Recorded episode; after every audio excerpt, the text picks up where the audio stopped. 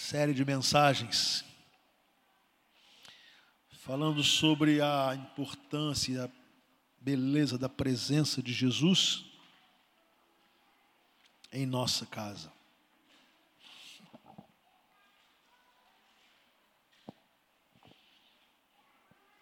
Hoje, nós queremos dar a este tema para este sermão quando alguém em sua casa não quer conviver na presença de Jesus ou com a presença de Jesus. Eu quero falar sobre isso.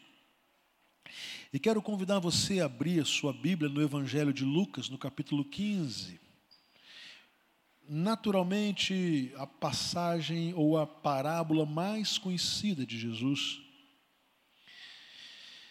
que se denominou ser chamada de parábola do filho pródigo, alguns a chamam de parábola do pai amoroso, não sei qual é o nome que você prefere dar. Eu quero dar a este sermão este tema. Quando alguém em sua casa não quer conviver com a presença de Jesus ou na presença de Jesus. E eu quero então ler com você esse texto precioso, profundo. E depois, por alguns minutos, pensar um pouco com você neste texto sobre este tema. Ele diz assim, a partir do versículo 11 de Lucas, capítulo 15: Jesus continuou: Um homem tinha dois filhos. O mais novo disse ao pai: Pai, quero a minha parte da herança. Assim ele repartiu sua propriedade entre eles. Não muito tempo depois, o filho mais novo reuniu tudo o que tinha e foi para uma região distante e lá desperdiçou os seus bens vivendo irresponsavelmente. Depois de ter gasto tudo, houve uma grande fome em toda aquela região e ele começou a passar necessidade. Por isso foi empregar-se com um dos cidadãos daquela região que o mandou para o seu campo a fim de cuidar de porcos. Ele desejava encher o estômago com as vagens de alfarrobeira que os porcos comiam, mas ninguém lhe dava nada. Caindo em si, ele disse: Quantos empregados de meu pai têm comida de sobra e eu aqui morrendo de fome? Eu me porei a caminho e voltarei para meu pai e lhe direi: Pai, pequei contra o céu e contra ti não sou mais digno de ser chamado teu filho. Trata-me como um dos teus empregados. Ao seguir, levantou-se e foi para o seu pai. Estando ainda longe, seu pai o viu e, cheio de compaixão, correu para seu filho e o abraçou e beijou. O filho lhe disse: Pai, pequei contra o céu e contra ti, não sou mais digno de ser chamado teu filho. Mas o pai disse aos seus servos: Depressa, tragam a melhor roupa e vistam nele, coloquem um anel em seu dedo e calçados em seus pés, tragam um novilho gordo e matem-no. Vamos fazer uma festa e alegrar-nos, pois este meu filho estava morto e voltou à vida, estava perdido e foi achado. E começaram a festejar o seu regresso. Enquanto isso, o filho mais velho estava no campo quando se aproximou da casa, ouviu a música e a dança. Então chamou um dos servos e perguntou-lhe o que estava acontecendo. Este lhe respondeu: Seu irmão voltou. E seu pai matou o novilho gordo, porque o recebeu de volta são e salvo. O filho mais velho encheu-se de ira e não quis entrar. Então seu pai saiu e insistiu com ele. Mas ele respondeu ao seu pai: Olha, todos esses anos tenho trabalhado como escravo teu servo a ter serviço e nunca desobedeci às tuas ordens. Mas tu nunca me deste nenhum cabrito para eu festejar com os meus amigos. Mas quando volta para casa esse teu filho, que esbanjou os teus bens com as prostitutas, matas o novilho gordo para ele. Disse o pai: Meu filho, você está sempre comigo e tudo que tenho é seu. Mas nós tínhamos que celebrar a volta deste seu irmão e alegrar-nos porque ele estava morto e voltou à vida, estava perdido e foi achado. Amém. Meus irmãos,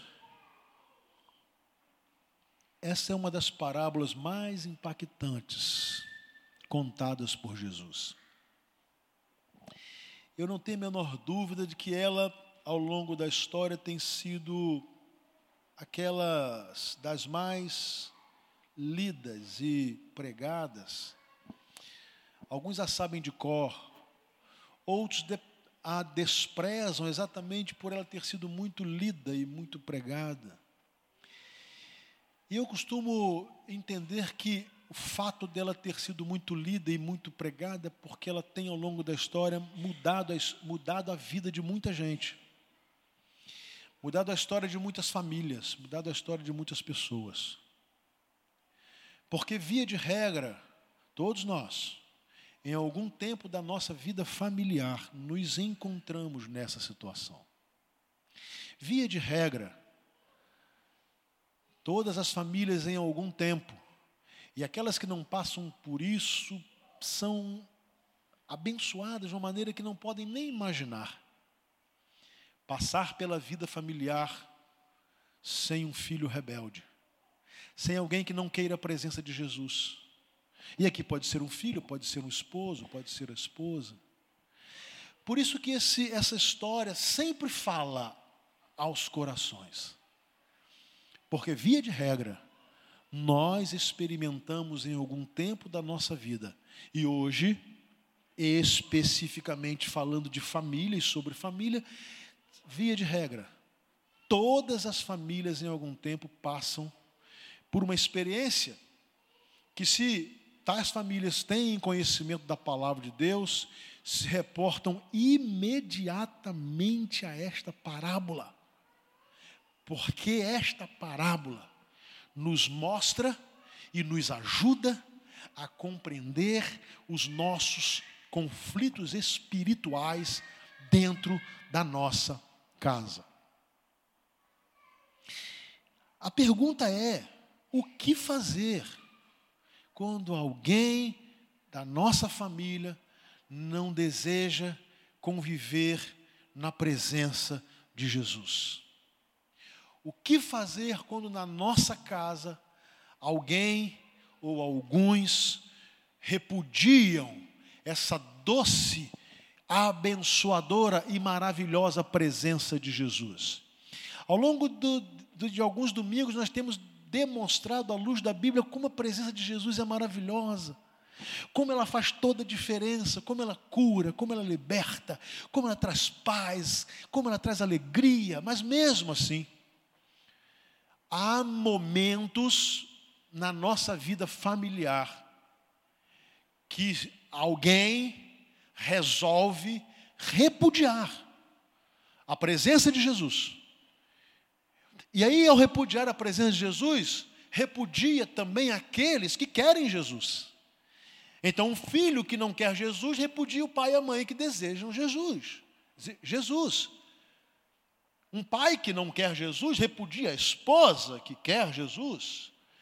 A esposa que não quer saber da presença de Jesus, ela repudia o seu marido crente em Cristo Jesus. Isso traz conflitos e tristezas tremendas. Alguns, e talvez aqui mesmo haja alguém que seja o único a ter a presença de Jesus lá na sua casa. Então, naturalmente, convive com uma, uma rebeldia espiritual de toda a família. O que fazer? Como agir?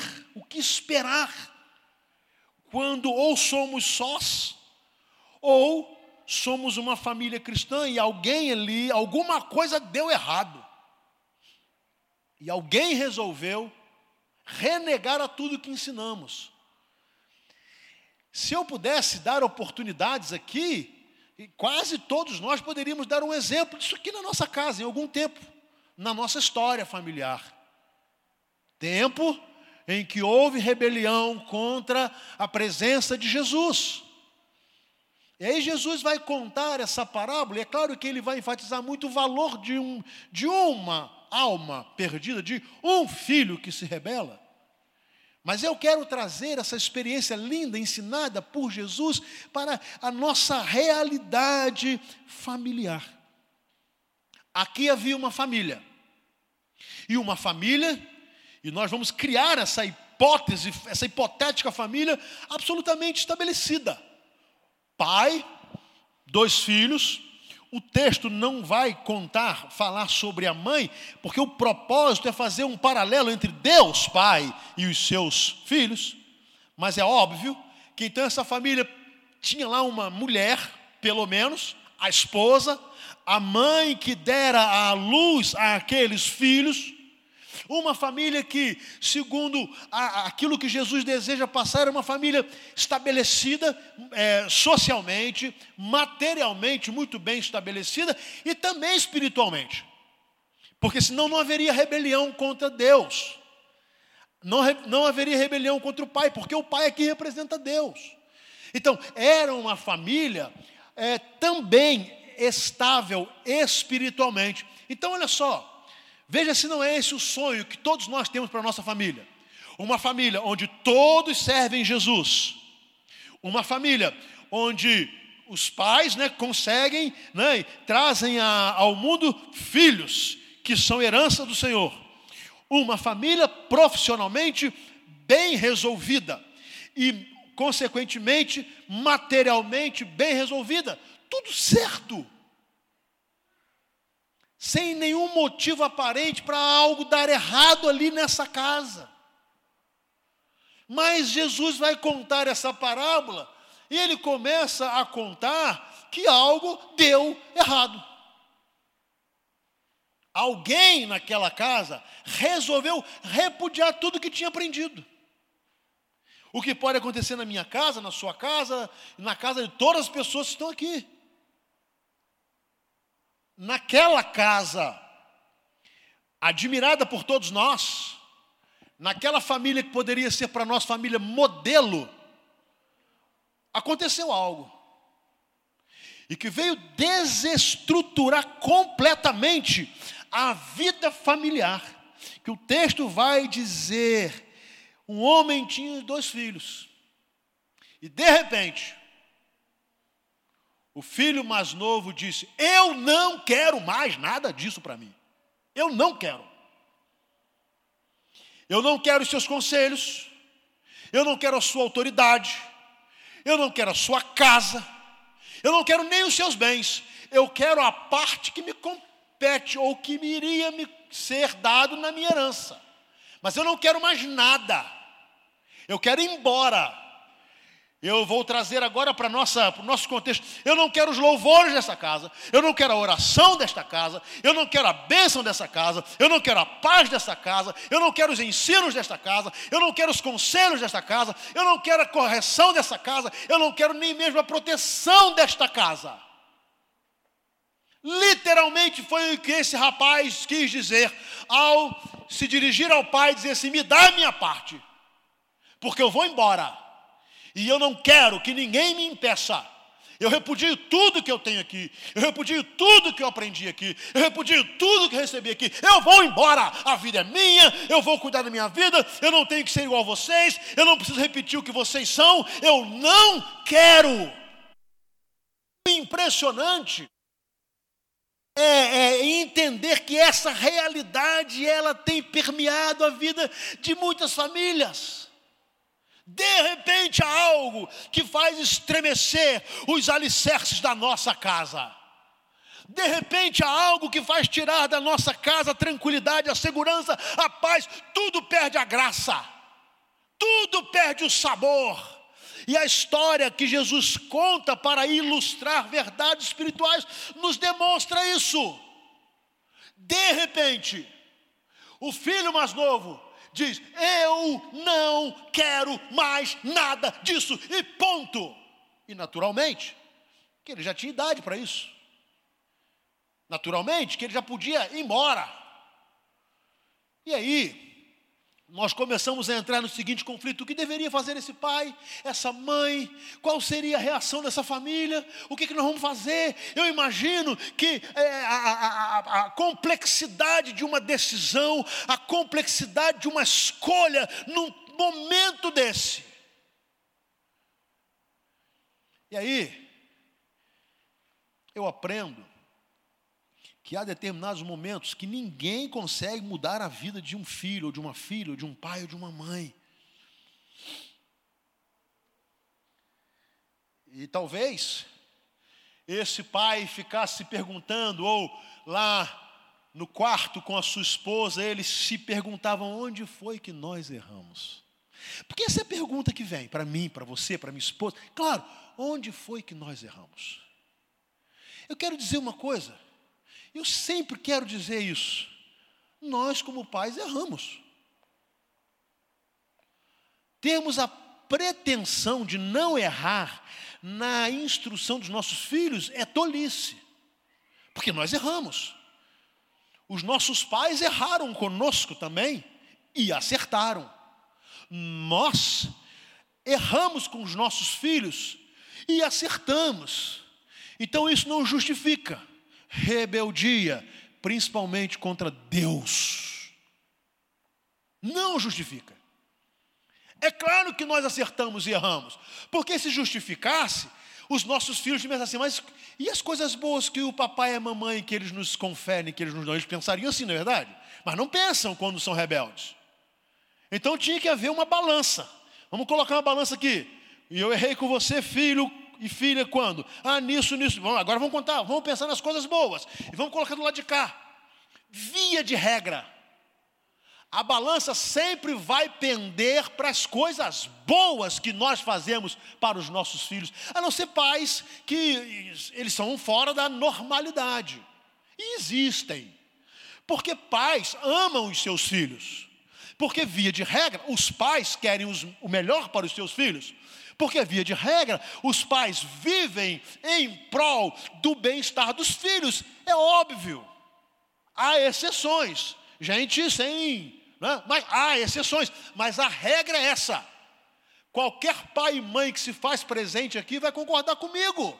Nós nos levantamos cedo e trabalhamos o dia inteiro e enfrentamos os, as, as tormentas da vida profissional, enfrentamos um patrão, enfrentamos funcionários, gente que nos traz tantos problemas muitas vezes, incompreensões, lutamos com o pouco dinheiro e fazemos, chegamos em casa mortos de cansado e no outro dia nos levantamos muito cedo. Fazemos isso por quê? Porque amamos a nossa família, amamos nossos filhos, e claro que nós fazemos isso para que eles tenham o melhor. Às vezes nós erramos na medida, mas não há maldade nisso, não há intencionalidade, erramos porque nós somos seres humanos falíveis. Então não temos que colocar, que carregar culpa em nós, porque de alguma forma ou em algum momento erramos com nossos filhos, não há por que carregar culpa. Então, esses pais eu imagino que eles devem ter feito a pergunta que eu já fiz, que você já fez e talvez esteja fazendo agora: onde foi que nós erramos? O fato é, é que o filho foi embora. Eu vou dizer uma coisa aqui que não é fácil de ser assimilada por nenhum pai e por nenhuma mãe. Não é fácil. E eu posso falar isso porque eu sou pai. Há momentos que não tem como segurar um filho que não quer a presença de Deus em sua vida e não quer os pais influenciando espiritualmente. É duro, é difícil, mas é fato. Eu imagino que esse pai deve ter tentado, filho, isso não é o melhor caminho. Você tem tudo aqui. Você tem casa, você tem comida, você tem o um trabalho, você tem paz, você tem amor dos seus pais, você tem, você tem tudo. Só que isso não entra na nossa cabeça de homens maduros. Né? Por que jogar isso tudo fora? Por uma aventura, mas infelizmente, há momentos que isso acontece e nós não temos o que fazer mediante a força que temos. Então o filho foi embora. O filho foi embora. Agora eu fico imaginando esse filho indo embora. Ele vai embora. E cada passo que ele dava em direção oposta à sua família, em direção oposta a Deus, à presença de Deus, eu fico imaginando o quanto sangrava o coração daquele pai e daquela mãe. Mas ele foi. Ninguém tinha como segurá-lo. Ninguém poderia amarrá-lo. Ele foi. E a grande verdade é que nas nossas experiências familiares, meus irmãos, às vezes acontece isso mesmo. Há um tempo em que só a experiência ensina. Há um tempo em que só a experiência ensina. E esse rapaz foi ter experiência, ele foi. E o texto diz que ele foi. E é claro que a primeira fase da experiência foi boa, é lógico. A primeira fase da experiência com o pecado sempre é boa, porque é por isso que o diabo é astuto. A primeira etapa é boa, a primeira etapa é rodeada de amigos, a primeira etapa é rodeada de festas, a primeira etapa é rodeada de prazer, a primeira etapa é rodeada de gargalhada, a primeira etapa é rodeada de beleza, a primeira etapa é rodeada de gente boa, sob o ponto de vista do prazer, gente bonita, gente cheirosa. Esta é a primeira etapa do pecado. Então, lutar contra isso não é fácil. Porque eu, na minha experiência de 53 anos de vida, eu sei onde vai dar isso. Mas o menino de 20 anos não sabe. A menina de 20 anos não sabe. A garota de 15 anos não sabe. O rapaz de 16 anos não sabe. Não sabe. E eu fico aqui, rapaz, acorda, acorda, acorda. Isso vai acabar muito mal, mas não dá, porque 53 eh, anos para 15, 16, 17, 20, há uma diferença muito grande de experiência. E o que nos faz compreender a vida é exatamente a nossa experiência, as boas e as ruins. Não dá para eu querer que um rapaz de 20 anos tenha aqui a minha compreensão. Embora tem muito marmanjo de 50, 60 anos, parece que nunca cresceu na vida, continua um bobão até hoje. Mas não é a regra. Então o que aconteceu? Ele foi. E ele foi e gostou. Ele gostou. E vou contextualizar. Ele gostou da bebedeira, ele gostou da farra, ele gostou dessas festas que tem rola droga, ele gostou da, das festas que rola sexo é, é, ilícito para lado, ele gostou das companhias, ele gostou das piadas imorais, ele gostou dos palavrões, ele gostou da desordem, ele gostou. Porque está na primeira fase está na fase de experimentar o que ainda não havia experimentado, e ele não sabe que vai acabar muito mal, e nós ficamos aqui, mas que pena, por que, que esse menino não me ouve? Por que, que essa menina, por que, que não me ouve? Não ouve. Quando o filho é desobediente, ele não ouve. Quando a esposa é rebelde, ela não ouve. Quando o esposo é rebelde, ele não ouve. Não ouve, não ouve. E aí aconteceu com esse rapaz. Ele foi embora. Então, para os pais, quanto mais distante, mais doía. Para ele, quanto mais distante, melhor. E ele foi. Claro, não nos esqueçamos que ele saiu com um dinheirinho bem bom no bolso. Ele saiu bem, ele não saiu mal na parada, não. Porque filho rebelde é rebelde enquanto tem aqui, ó, dinheiro do papai e da mamãe no bolso fácil. Quando isso acaba, a rebeldia também tende a acabar. E ele saiu bem, e foi. Mas o texto diz, e eu gosto muito dessa expressão, quando assim, não muito tempo depois. Ó, não muito tempo depois. Quanto tempo foi esse? Eu não sei. Um mês? Dois meses? Seis meses? Um ano? Três anos? Não sei. Mas o texto afirma que não muito tempo depois a história começou a mudar. Primeiro, houve uma crise. Parece uma crise econômica. Mas uma crise econômica afeta todo mundo. Sério, claro. Mas essa crise econômica traz uma, outras coisas. As festas diminuem. É, as pessoas que te procuram, elas também se afastam porque não podem gastar. E enquanto você não pode dar, quando você não pode dar mais, também não tem mais graça. Os prazeres começam a se distanciar porque crise material, financeira e outro tipo de crise qualquer começa a minguar a festa. E aí, o texto fala assim: não muito tempo depois, o filho mais novo, ele começa, peraí, o que aconteceu? Alguma coisa está mudando.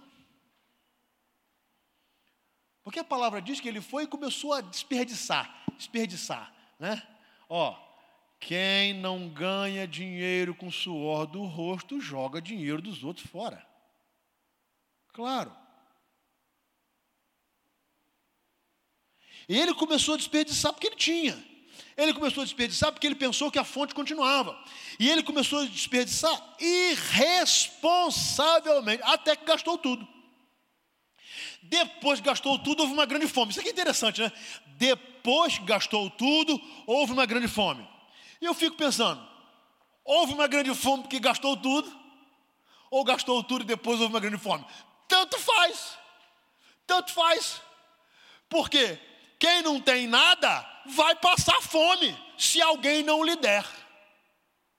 Então, depois que ele gastou tudo, ainda que tivesse fartura por todo lado, ninguém, senão pai e mãe, iria lhe dar coisa alguma.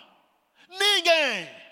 Os amigos das baladas, os amigos das drogas, os amigos do sexo, os amigos da bebedeira, os amigos dos prazeres, ninguém dá nada. Ninguém. Então não importa aqui se houve uma grande fome depois que ele gastou tudo, ou se foi depois que ele gastou tudo, ou se a fome veio porque também não tinha mais nada, então ainda que os outros tivessem, ele não tinha. o texto diz que a história mudou, vem a segunda fase. A segunda fase do pecado é essa. A primeira é a boa, a primeira é do prazer, a primeira é da saúde, da boa saúde, a primeira é de roupas caras, a primeira é de perfume importado, a primeira é de cartão de crédito do pai, a primeira é de, é de dinheiro fácil. A primeira é assim, mas depois muda. Mais cedo ou mais tarde muda. E quando mudou, é claro, os meninos deviam ser orgulhosos também, né? O texto diz que depois de ter gasto tudo, houve uma grande fome em toda aquela região, e ele começou a passar necessidade. Ele não sabia que era isso, não, gente. Esse aqui não sabia, não. Ele não sabia que era necessidade, não. Porque ele tinha tudo. Ele tinha tudo, nada lhe faltava. Agora começou. Eu quero comprar, mas eu não tenho. E daqui a pouco ele, ele pensava assim: eu preciso comprar, mas eu não tenho. E ele começou a passar necessidade, e o que, que ele fez? Foi procurar emprego. Ele foi procurar emprego. E ele começa aqui, e ali, e ali, e ali, e o texto vai dizer de forma tremenda que ele só encontra alguém que, por misericórdia, lhe permite cuidar de porcos. Presta atenção. Do filho do fazendeiro para dentro do chiqueiro.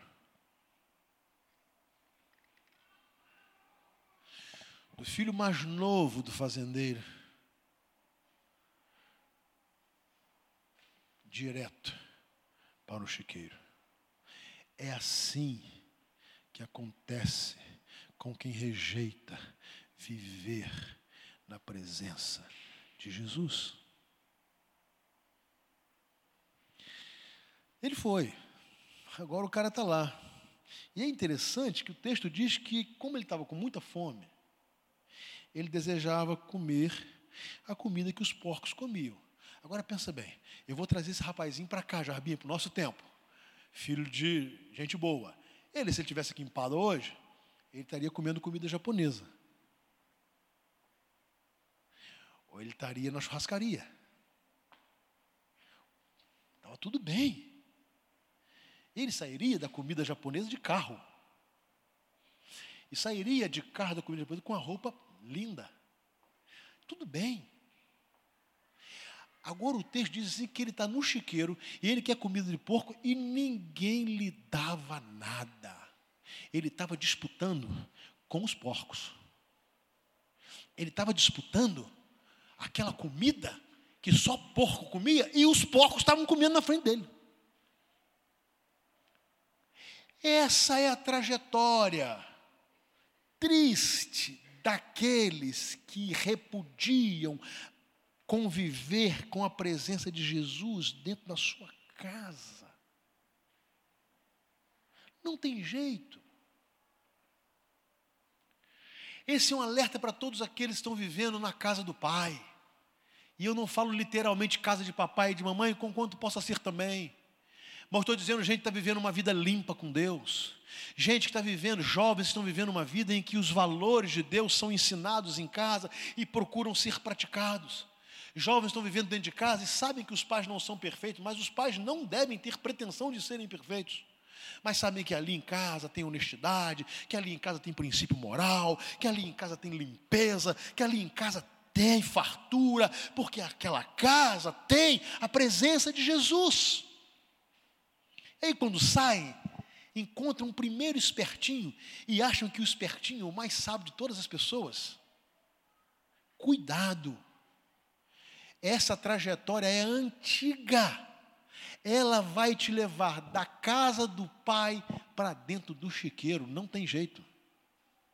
Muito bem. O que fazer depois que a tragédia aconteceu?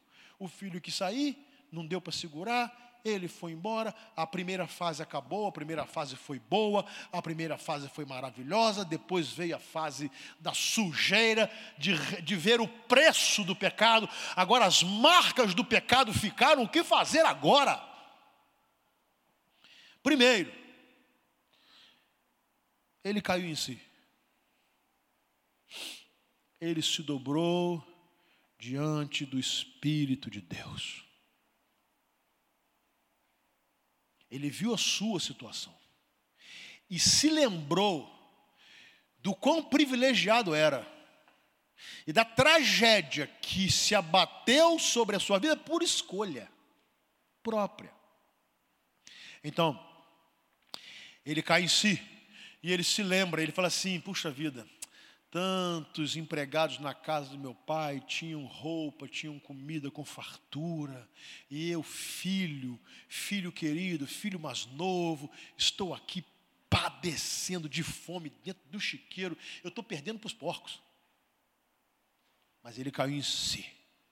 Então a primeira coisa linda é quando alguém, ainda que tenha se lambuzado, cai em si.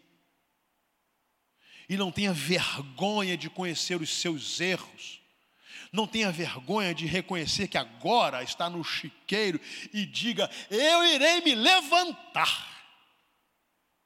Eu não preciso morrer no chiqueiro. Eu não tenho que acabar aqui. Eu me levantarei. Eu tomarei uma atitude. Eu sei que o Espírito de Deus está me incomodando. Eu não vou botar culpa em papai. Eu não vou botar culpa em mamãe. Eu não vou botar culpa na minha família, na minha tragédia familiar. Eu não vou botar culpa em ninguém. Eu estou no chiqueiro e a escolha foi minha. Não vou cair no engodo de Satanás que fica transferindo culpa para os outros. Eu estou aqui porque meu pai bebia, eu estou aqui porque minha mãe me batia, eu estou aqui e eu fico aqui jogando culpa nos outros e vou me afundando para dentro do chiqueiro. Esse rapaz não. Chegou um tempo que falou assim: não, eu estou aqui eu estou aqui porque eu escolhi o pecado. Eu não ouvi os meus pais. Eu não ouvi. Eu não ouvi. Eu não ouvi. Eu não ouvi. Eu escolhi o chiqueiro. Mas eu não quero ficar aqui mais. E aí ele falou assim: Eu vou levantar, me levantar e vou voltar. Eu vou voltar. E ele não volta arrogante, não. Ele volta pianinho. Ele volta pianinho. Ele diz assim: Eu vou voltar. Eu vou chegar para meu pai. Eu vou falar: Pai, eu não mereço ser considerado seu filho. Eu não mereço ter o um lugar na sua casa. Eu não mereço entrar e dormir no, aqui nesse quarto que eu tinha. Eu não mereço ter me sentar à mesa com você, com mamãe e com meu irmão. Não, eu não mereço. Eu mereço ficar. Eu não mereço, mas eu até peço. Me coloca lá junto com os empregados, lá na fazenda, lá na casa do campeiro. É lá que eu vou ficar.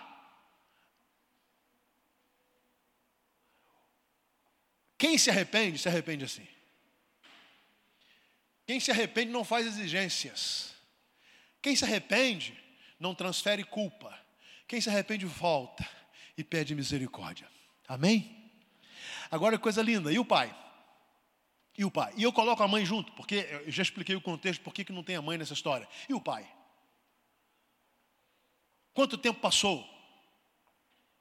Quanta tristeza? Quanto dinheiro jogado fora? Quanto desperdício? Quanta vergonha esse pai deve ter passado? Talvez esse pai tivesse notícia. Talvez esse pai, mas o filho de fulano, é ele e ele. Sabe para onde o filho dele foi? Sabe o que, que o filho dele está fazendo? Sabe que, sabe aonde esse moleque foi parar? Sabe?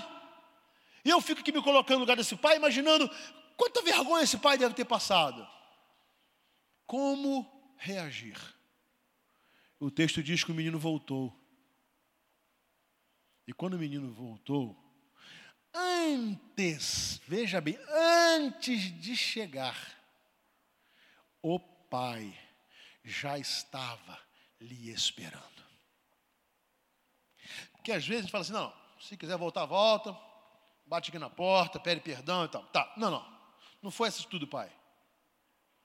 Um pai nunca desiste dos seus filhos, por pior que eles sejam.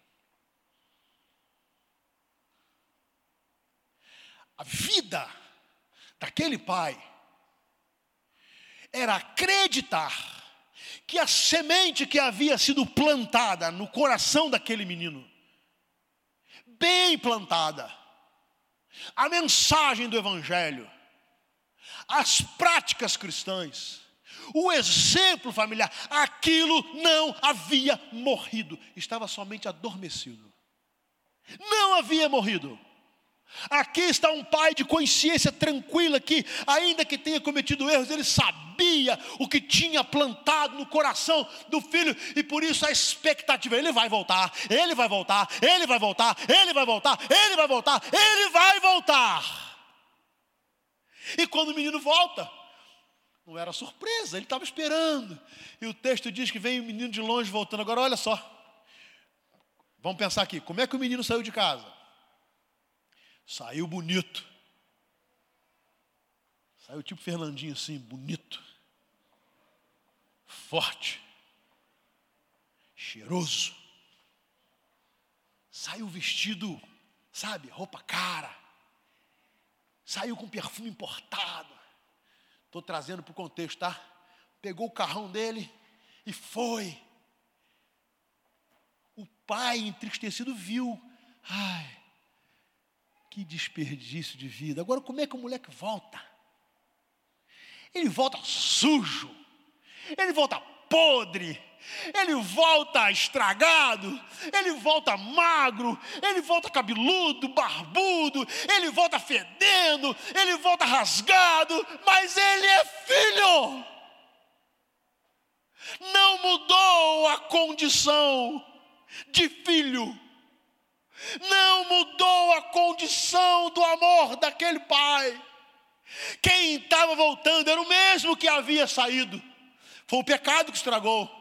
Foi o pecado que sujou, foi o pecado que lambuzou, foi o pecado que humilhou, mas era filho, era filho, era filho, era filho. E quando o pai vê, o texto diz que o pai não espera o menino voltar, ele corre. Ele corre e ele vai abraçar o filho. Agora presta atenção: abraçar a gente com perfume importado é gostoso, né? Abraçar gente cheirosa é bom. Abraçar gente limpa é coisa boa. Agora abraçar gente podre é horrível. Vários jovens aqui sabem da experiência lá do lixão do Gramacho, não é verdade? Bom não é. Bom não é. Eu me lembro que um dia lá no Morro do Cruzeiro, estava fazendo um trabalho evangelístico, e um cara caiu endemoniado. Ele estava podre, ele estava nojento. Eu tirei a minha camisa e dei para ele, vesti aquele camarada. Mas não pensa você que eu fiz aquilo achando bonito, não. Que eu cheguei em casa, quando eu cheguei em casa, Raquel, o que, que aconteceu? Eu estava podre, eu estava fedendo, eu tive que entrar no chuveiro e tive que me lavar com bucha e tive porque eu estava podre. Diferente quando eu chego para perto do meu filho da minha filha, dou um beijo neles, eles estão cheirosos. Foi essa a experiência desse pai, dessa mãe, ao ver o menino voltando. Ninguém queria mais saber daquele moleque, ninguém queria se a, a chegar a ele, ninguém queria ficar perto dele, ninguém queria cumprimentá-lo. Todos tinham vergonha dele, ninguém queria beijá-lo, mas o pai o abraçou e o beijou. E aí o texto diz que ele abraça com um gesto de felicidade, ele voltou, ele voltou, ele voltou, e o pai o viu de longe. Aí o texto diz que, cheio de compaixão, correu para seu filho, o abraçou e o beijou. O filho fez a sua declaração de arrependimento, mas o pai disse: chamem os servos, venham depressa tragam a melhor roupa e vistam nele, coloquem um anel em seu dedo e calçados em seus pés, tragam um novilho gordo, matem-no, vamos fazer uma festa. E por quê? Porque esse meu filho estava morto e voltou à vida, estava perdido e foi achado. Aleluia. Olha a percepção espiritual desse pai. Espiritual. Ele não pensou no material. Tá vendo? Saiu daqui vestindo camisa tome e volta esse lixo. Não! Saiu daqui com um perfume importado e volta catingando a porco. Não, ele não falou isso. Não, ele não falou. Ele disse: Meu filho estava morto e voltou à vida, ele estava perdido e foi achado, e é isso que interessa. O lugar dele é lugar de filho, aleluia. E aí, o texto diz que começaram a festa porque a festa foi do regresso. Então presta atenção. Eu não sei a fase que você está. Eu não sei.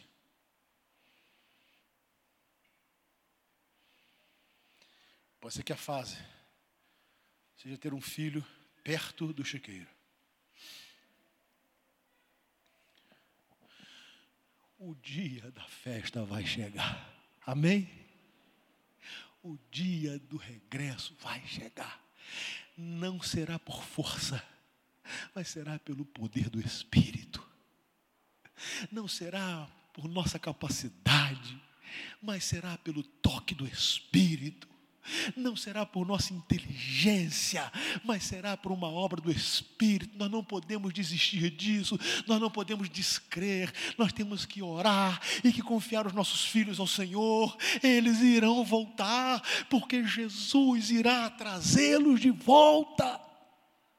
Agora prepara a festa, porque tem que ter festa, tem que ter festa. E aí aparece um outro elemento, o outro filho. Gente, ser pai não é fácil não, né? Hein? Ser pai de um filho é difícil, de dois é mais ainda, de três é mais, de cinco é mais, porque outra uma complicada, né? Não tem aquele negócio? Meu pai prefere fulano. mas o outro prefere, né, Luísa? É, meu pai, tá, aí vai. Meu pai prefere, o outro prefere, minha mãe prefere. A gente brinca muito isso lá em casa, né? Brinca muito com isso lá em casa. Lá em casa dizem, mas é brincadeira, né?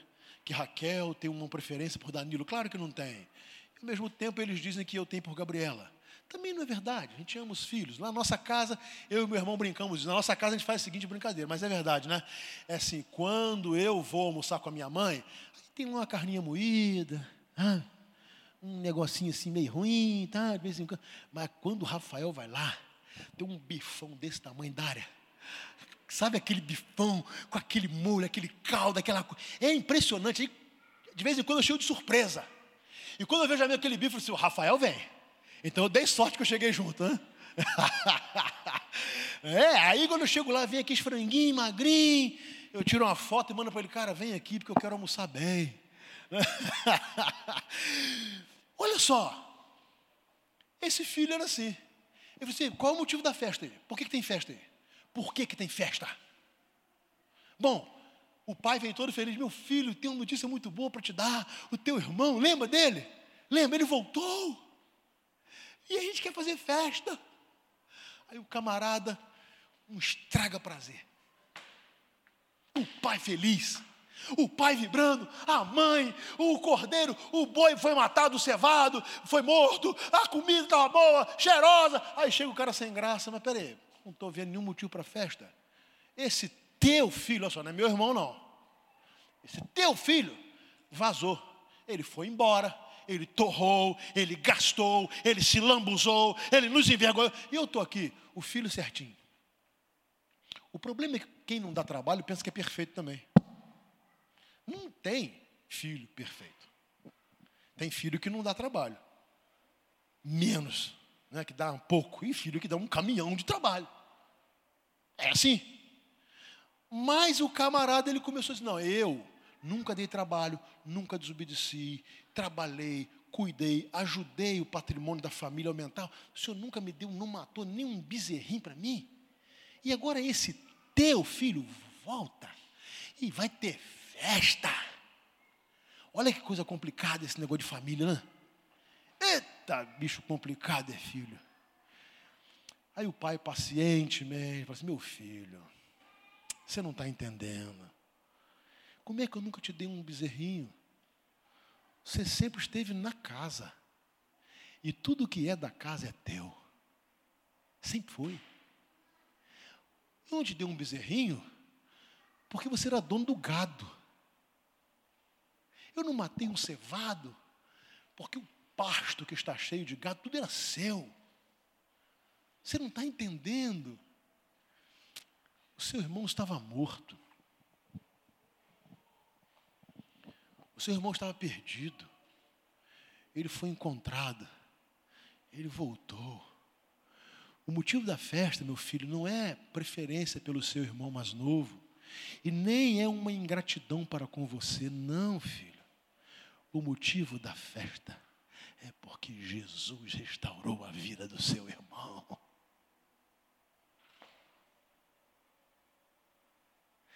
Claro que não é fácil trabalhar isso, gente.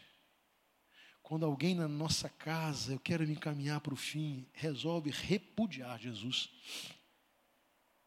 e a nos atacar por causa disso. Não é fácil. Não é fácil, e guarde bem. Se você não tem passado por isso, glorifique a Deus, mas nenhuma casa está livre. Nenhuma nenhuma. Não se julgue o pai mais perfeito e a mãe mais perfeita. Aprenda uma coisa: ter solução para os problemas dos filhos dos outros é muito fácil. E todo mundo gosta de ter. Se fosse eu, faria, mas não é, né? Não é. Aí é fácil. O problema é quando vem aqui para debaixo do meu teto ou do seu teto. Aí quando bate, não há fórmula. O que precisa ver é total dependência de Deus. É total dependência do Espírito de Deus. É olhar para o filho rebelde, ou para a esposa, ou para o esposo, e ter compaixão, porque Satanás está tentando destruir aquela vida. Não é odiá-lo ou odiá-la, porque eles estão sendo dominados por um espírito maligno que tenta destruir não só a vida dele, como a nossa vida familiar. Então eu tenho que tomar a minha esposa e o meu esposo e dizer assim: nós não vamos permitir que o diabo destrua a nossa casa. Ele está tentando separar de nós o nosso filho, ele não irá nos separar. Nós vamos juntos. Eu vou junto com a minha esposa. Eu vou junto com meu esposo. Nós vamos enfrentar. Nós vamos olhar com coragem. Nós vamos dizer ao diabo que ele não vai vencer. Nós vamos dizer ao diabo que ele não sairá vitorioso, porque maior é o que está em nós do que aquele que está no mundo. E nós dependeremos de Jesus, dependeremos de Deus. Nós choraremos diante do Senhor. Nós nos prostraremos diante do Senhor, mas nunca desistiremos desistiremos de um filho, por mais distante que ele possa estar, e ainda que esteja dentro do chiqueiro. Um dia ele volta. Ele volta. E eu quero estar de braços abertos e você também para receber. Ainda que todos sintam catinga e fedor, nós sentiremos o bom aroma de Cristo. Amém? Vai ser cheiro bom, ainda que seja de porcos, porque é Jesus restaurando a vida da nossa família. Então eu termino usando as palavras de Branham Manning no seu livro extraordinário, Deus te ama do jeito que você é e não do jeito que você deveria ser. Ele diz assim: quem não aprende a transformar a dor, acaba passando-a adiante. Olha só, dói, dói. Enfrentar um problema desse, similar ao, ao texto, dói, corta o coração, faz o coração sangrar. Mas quem não aprende a transformar essa dor em esperança, acaba passando essa dor para os outros se vira contra a esposa, se vira contra o marido, se vira contra outro filho, se vira contra o pai e começa a ter uma guerra porque não sabe assimilar o golpe. Não é fácil, mas quando a dor está forte e eu aprendo a deixar o Espírito de Deus transformar essa dor em esperança, eu posso dizer como Jó eu sei que o meu redentor vive e que por fim se levantará sobre a terra. Meus queridos familiares, o que fazer quando alguém na nossa casa repudia conviver na presença de Jesus? ou com a presença de Jesus na nossa família.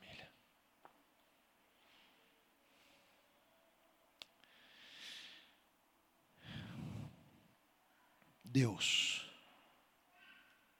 só Ele, pode compreender o nosso coração. Só Ele pode nos sustentar.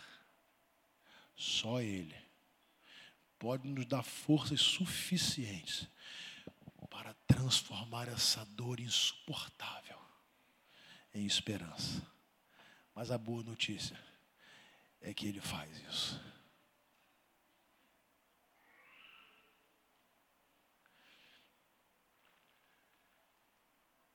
Vamos colocar em pé.